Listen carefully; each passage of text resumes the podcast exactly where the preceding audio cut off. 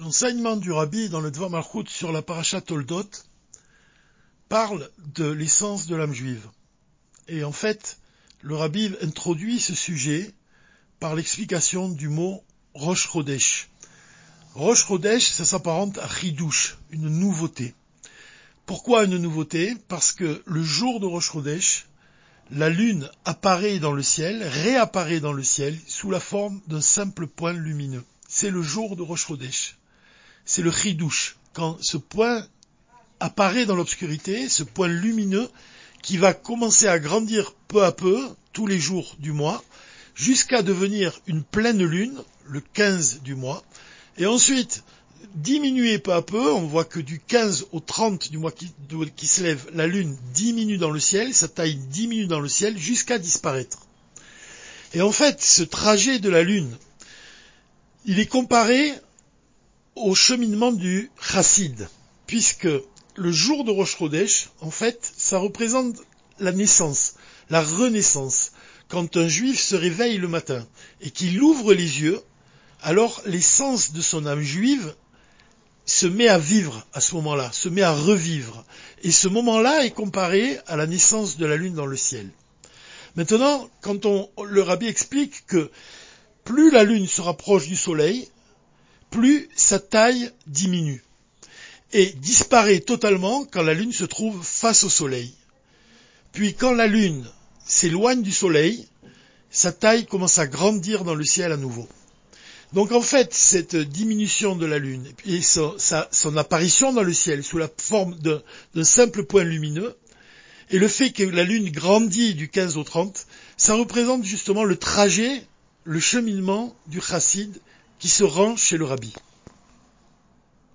De la même façon que le phénomène naturel de la Lune qui se rapproche du Soleil et qui diminue, en fait, c'est comparé au moment où un juif il se rend pour un entretien privé chez le rabbi, dans le bureau du rabbi, et plus il se rapproche du rabbi, plus sa lumière disparaît. Disparaît jusqu'à disparaître totalement quand ce chassid, il est face au rabbi. Ensuite, quand le chassid quitte le bureau du rabbi, alors sa, lumière recommence à exister, recommence à apparaître. Et la, la lumière du chassid grandit peu à peu. Exactement de la même façon, quand la Lune se rapproche du Soleil, sa lumière diminue. Le chassid qui se rapproche du, bureau du rabbi, sa lumière diminue. Et quand la Lune quitte le Soleil, c'est-à-dire quand elle s'éloigne du Soleil, sa lumière commence à réapparaître. Et de la même façon, quand le chassid quitte le bureau du rabbi, alors sa lumière commence à grandir dans le ciel. Qu'est-ce qu'on doit comprendre dans notre service divin?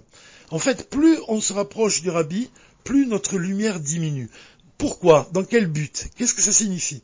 En fait, l'Admorazaken il répond un peu à cette question dans le livre du Tanya, puisqu'il dit que de la même façon que Dieu, lorsqu'il a créé le monde, il a mis sa grande lumière de côté pour permettre au monde d'exister, parce que si le monde recevait la lumière de Dieu telle qu'elle est, alors il ne pourrait pas subsister, il ne pourrait pas exister. Donc Dieu a opéré cette, dissimulation de sa lumière, ce qu'on appelle le timsum, pour permettre à l'homme et au monde d'exister. C'est-à-dire que la lumière qu'on reçoit, c'est un simple reflet de la lumière qui provient de Dieu, de la lumière de l'essence divine. De la même façon, on voit que pour recevoir la lumière du rabbi, on doit mettre sa propre lumière de côté. C'est la notion de bitoul, la notion de soumission.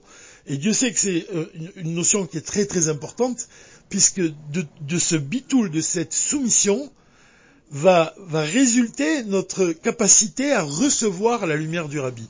C'est simplement quand on met notre propre lumière de côté qu'on peut devenir un réceptacle capable de recevoir la lumière du rabbi. D'une certaine manière, quand un, un chassid met sa lumière de côté, ça signifie qu'il va mettre de côté toutes ses volontés, tout ce qu'il désire lui-même, pour n'écouter que le désir du rabbi. Le Rav Rodakov, il a expliqué que souvent quand un juif se rendait dans le bureau du rabbi, il espérait que le rabbi lui dise ce qu'il a envie d'entendre. Mais en fait, le Rav Krodakov nous explique que la véritable soumission, c'est qu'on n'attend rien. On n'espère pas entendre une chose du rabbi, on, se prépare à recevoir ce que le rabbi nous demande sans faire, intervenir notre propre volonté. En fait, là, on peut parler véritablement de soumission.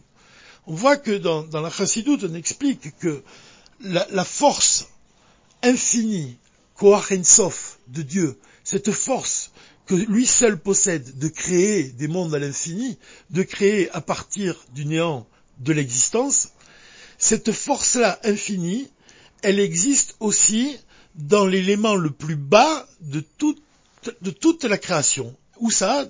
Dans la terre elle-même. On voit que dans la terre elle-même, il y a la force infinie de faire pousser des arbres, des fleurs et des fruits à l'infini. Et ça explique l'idée que un juif, il doit vraiment mettre de côté ses propres volontés, être totalement soumis à la volonté de Dieu, et c'est précisément quand il parvient à cette totale soumission qu'il devient comme la terre, capable de posséder cette force infinie, d'accomplir des commandements divins à l'infini justement. Recevoir la parole du rabbi, recevoir les enseignements du rabbi, accepter sa volonté et agir en conséquence, ça exige de notre part une soumission la plus totale vis-à-vis du rabbi. Et ça, ça s'exprime par le phénomène naturel de la Lune qui se rapproche du Soleil, puisque plus elle se rapproche du Soleil, plus sa lumière diminue dans le ciel. Ensuite vient le moment où on se trouve dans le bureau du rabbi. Et en fait, ce moment-là, on l'appelle Yechidout. Yechidout, et ça s'apparente aussi au mot Yechida. Yechida, ça désigne un niveau de l'âme qui est supérieur. Ça désigne vraiment un caractère unique qui existe chez un juif. C'est le dévoilement de l'essence de son âme. C'est le dévoilement d'un niveau, justement, qui dépend au départ du travail qu'il a accompli pour se rendre dans le bureau du rabbi. C'est-à-dire arriver vraiment à devenir un réceptacle, arriver par son travail, par son service divin, à purifier son corps, à élever son âme, donc c'est un processus de teshuva, donc parce que teshuva ça désigne une ascension vers le haut, une ascension vers Dieu, vouloir revenir vers Dieu pour accomplir sa volonté, et teshuva ça désigne aussi le fait de regretter ses fautes, donc d'agir aussi en conséquence, de mener un combat incessant contre l'âme animale, etc., justement pour devenir ce réceptacle. Et à partir du moment où on se trouve dans le bureau du rabbi, en Yechidout, donc ça correspond au moment où la lune elle est face au soleil et où elle a totalement disparu dans le ciel, où on ne la voit pas, où elle est invisible. En fait, c'est un dévoilement de l'essence. On verrait ça plus tard dans le, prochain Malchut, où le rabbi explique que justement la, taille de la lune qui diminue, on voit dans le ciel que c'est une absence de lumière, mais cette absence de lumière, en fait, elle sous-entend le dévoilement d'un niveau beaucoup plus élevé, c'est le dévoilement de l'essence. Et en fait, un juif qui se trouve dans le bureau du rabbi, donc ce moment où la lune elle est face au soleil, où elle a disparu dans le ciel, ça signifie que quand il se trouve dans les quatre coudées du rabbi, alors l'essence de son âme se dévoile et il devient un parfait réceptacle pour recevoir toute la lumière du rabbi. Vient ensuite le moment où le chassid va quitter le bureau du rabbi, et donc c'est le moment où la lune s'éloigne du soleil et où sa lumière grandit dans le ciel peu à peu, et en fait ça, ça représente le moment où justement ce chassid, il a emmagasiné toute la lumière qu'il a reçue quand il était face au rabbi, et sa mission à présent c'est de la répandre à l'extérieur. On peut voir dans ce mouvement, quand on parle du mouvement de la Lune, qui se rapproche du Soleil, qui se trouve face au Soleil, et puis qui s'éloigne ensuite du Soleil. On a comparé ce mouvement au mouvement d'un chassid qui s'approche du rabbi, qui se trouve totalement annulé face au rabbi et qui ensuite va répandre toute la lumière qu'il a reçue à l'extérieur. En fait, ce mouvement-là, il existe même dans le temps. On voit que le, moment du mois de Tishri, c'est un mois qui est un mois de fête, c'est le mois de Rosh Hashanah, c'est le mois de Yom Kippour, c'est le mois de Sukkot, de Simchat Torah. Donc c'est un mois où un juif il se rapproche des niveaux les plus élevés, où il va recevoir une lumière très élevée pour ensuite s'éloigner de ce mois entrer dans le mois de Marcheshvan, qui représente en fait le monde de Chol, qui représente le désert qu'on doit illuminer. Donc toute la lumière qu'on a reçue pendant le mois de Tishri, on doit la répandre à l'extérieur pendant le mois de Marcheshvan. Vient le mois de Kislev, c'est le mois des lumières, c'est le mois de, la fête de Hanouka, c'est le mois de Yutet Kislev, c'est le mois de l'anniversaire de la Morem Tsaï. Donc ce sont, des lumières supérieures et ce sont des lumières qui expriment justement le dévoilement de l'essence de l'âme juive dans le monde pour faire de ce monde une demeure pour l'essence de Dieu. Au moment de Mintra, du Shabbat de, la paracha Toldot, quand on commence à lire la paracha Vayetse, en fait, on voit le lien qui existe entre ces deux parachutes, puisque le contenu profond de la paracha Toldot, c'est justement ce trajet, ce mouvement du chassid qui va s'approcher du rabbi pour prendre sa lumière, pour la répandre à l'extérieur, et le mois, et le mois, la paracha qui vient ensuite, c'est la paracha de Vayetse, et dans le Dvar Malchut, le, rabbi explique que Vayetse, quand tu sortiras en guerre contre ton ennemi, donc il s'agit du même combat, de faire de ce monde une demeure pour Dieu, donc quand tu sortiras, le rabbi explique que de quel endroit le juif doit sortir, en fait, quand tu sortiras, il exprime la sortie de l'âme de l'endroit le plus élevé, c'est-à-dire l'origine de l'âme. D'où elle vient? D'où elle vient au niveau le plus élevé? Et en fait, elle vient, elle provient, c'est Chelek Eloka Mimal Mamash. Donc, le, rabbi, dans ces deux, ces parachiotes, il, il exprime l'idée que pour faire une demeure pour Dieu, en fait, un juif, il doit dévoiler le plus haut niveau de lui-même.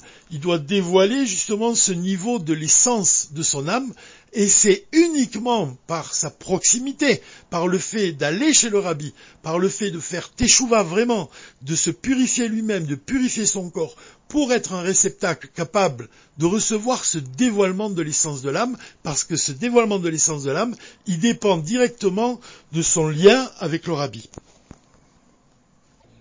Le rabbi soulève un point important dans le droit Malchut. Il explique que la lune elle-même, elle est comparée à l'assemblée d'Israël. Et le soleil représente la lumière du Shem c'est-à-dire la lumière divine. Et de la même façon que la lune reçoit sa lumière du soleil, l'Assemblée d'Israël reçoit sa lumière de Dieu. Donc on aurait pu penser que le jour qui exprime le plus sa délivrance, c'est le 15 du mois de Kislev, puisque le, 15 du mois, la lune est pleine. Mais le rabbi vient nous dire qu'en fait, c'est pas ce jour-là qui exprime le plus le dévoilement de l'essence de l'âme juive. Le dévoilement de l'essence de l'âme juive s'exprime le plus le jour de Rosh Chodesh, justement parce que c'est le chidouche. Quand un juif ouvre les yeux, ce moment où il, ouvre les yeux, c'est une renaissance, puisque Dieu lui donne à nouveau la vie, mais il lui donne pas n'importe quelle vie. C'est ça le sens même de la prière de Modéanier. Le rabbi, il explique dans Inyana Shel Torah Tachasidut, il explique que parmi tous les sens profonds de cette prière, le, sens le plus élevé, c'est celui que nous donne la Chassidut, quand elle nous dit que quand on remercie Dieu de nous avoir rendu notre âme, en fait, on le remercie de nous avoir rendu une âme juive. Et ce réveil-là du juif doit être associé à la Géoula. C'est-à-dire que dès qu'un juif ouvre les yeux, il doit faire naître en lui-même au même instant le désir de la délivrance, le désir du Mashiach. Ça doit être lié à son réveil et ça doit l'accompagner tout au long de la journée. Comme on a dit, quand la lune elle apparaît sous la forme d'un simple point lumineux qui grandit peu à peu dans le ciel, de la même façon, on doit faire grandir le désir de la délivrance dans le ciel de notre vie, dans Ayom Yom, à chaque moment de notre vie.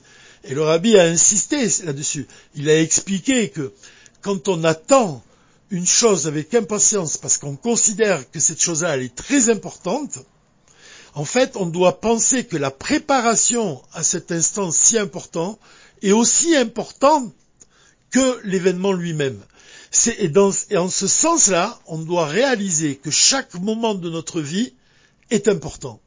Et chaque moment de notre vie commence avec notre réveil, à partir du moment où on ouvre les yeux, Et comme on a dit, le rabbi insiste sur le fait que dès qu'on ouvre les yeux, on doit en même temps désirer la délivrance. Et ce désir doit vraiment nous accompagner à tous les moments de notre vie, puisque c'est une préparation au dévoilement du Mashiach. Et en fait, elle fait partie même, cette préparation, de la Géoula. C'est pour ça qu'on doit vivre la, la en désirant constamment le désir du Mashiach, le désir de la délivrance, parce que c'est le but même de la création. Ce désir, il existe en chacun d'entre nous, et le rabbi a même expliqué au sujet de Yaakov et de Esav. Il a expliqué que quand Esav a embrassé Yaakov dans la Torah, quand ils se sont retrouvés, et Rachid explique qu'il a embrassé, mais en fait il désirait le tuer. Et il y a un seul avis que le rabbi rapporte, qui dit que, en fait, Esav, a embrassé son frère Yaakov de tout son cœur, c'est Rabbi Shimon Bar Yochai qui dit cela. Et le rabbi explique à partir de ça que même Esav, au fond de lui-même, il aime Yaakov. Il, il, a embrassé Yaakov de tout son cœur. Donc on doit avoir un regard sur Esav qui correspond à un regard très profond, c'est-à-dire qu'on doit voir dans chaque chose, dans chaque juif, on doit voir l'origine même de l'âme de ce juif. Et l'origine de chaque juif, c'est que l'âme de chaque juif est enracinée dans l'essence divine. On doit avoir ce désir de délivrance, ce désir de voir chez l'autre le, vraiment le, le, le dévoilement de l'essence juive, de l'essence de l'âme juive, le dévoilement de la Géoula, Bezrat Hashem, Shabbat Shalom ou Mevorach.